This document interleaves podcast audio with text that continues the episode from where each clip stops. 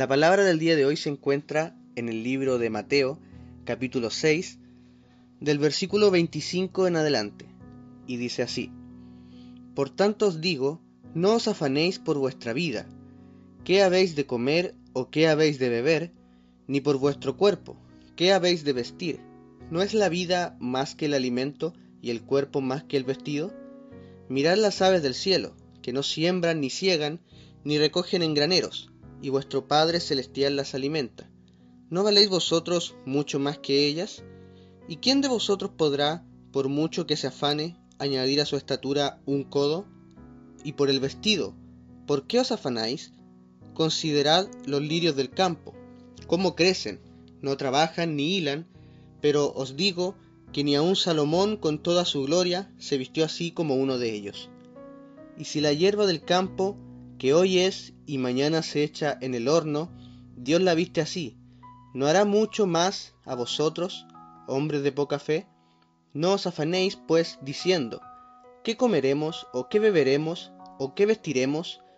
Porque los gentiles buscan todas estas cosas, pero vuestro Padre Celestial sabe que tenéis necesidad de todas estas cosas. Mas buscad primeramente el reino de Dios y su justicia, y todas estas cosas os serán añadidas. Así que, no os afanéis por el día de mañana, porque el día de mañana traerá su afán, basta a cada día su propio mal. Este es un pasaje muy conocido, ¿no es verdad? En el cual se nos exhorta a, a no preocuparnos por, por, las cosas que al ser humano suelen preocuparle. En, en este tiempo que estamos viviendo, con todos estos problemas y esta crisis eh, eh, nacional y, mundial, viene a nosotros un, un pensamiento de, de escasez, de preocupación por el día de mañana, porque no sabemos cómo va a terminar todo esto o qué va a acontecer el día de mañana, si nos va a faltar algo, si nos va a pasar algo. Pero su palabra aquí nos, nos exhorta a, a, descansar de todo esto, de, de no preocuparnos por, por, las cosas materiales, porque si Dios cuida de los animalitos, ¿no es verdad? Dice acá, ¿cuánto más no va a hacer por nosotros?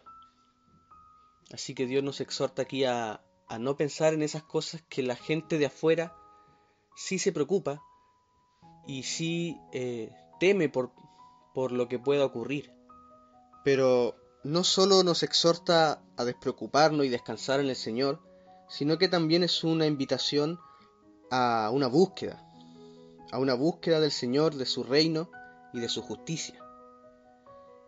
Con todo lo que está pasando, la mayoría de nosotros eh, tiene o cuenta con un poco más de tiempo, y es un tiempo que, que deberíamos eh, dedicarlo a, a buscar más de Él, a buscar primeramente el reino de Dios, como dice su palabra, a, a tener una, un aprendizaje de su palabra, de Dios, una ofrenda, que este tiempo sea una ofrenda para Él, y, y su palabra dice que si hacemos estas cosas, que si buscamos de Él, de su reino, de su justicia, todas estas cosas que a la gente le preocupa, a nosotros no nos preocuparía, porque estaríamos descansando en, en Él, en su bondad, en su misericordia.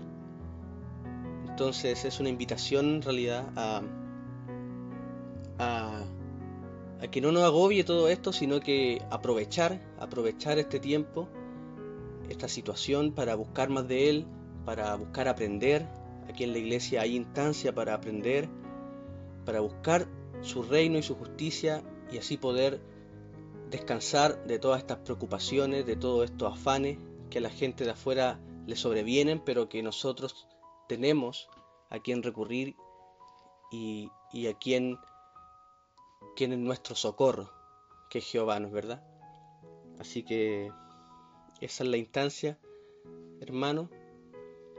Que Dios les bendiga mucho y nos estamos viendo pronto.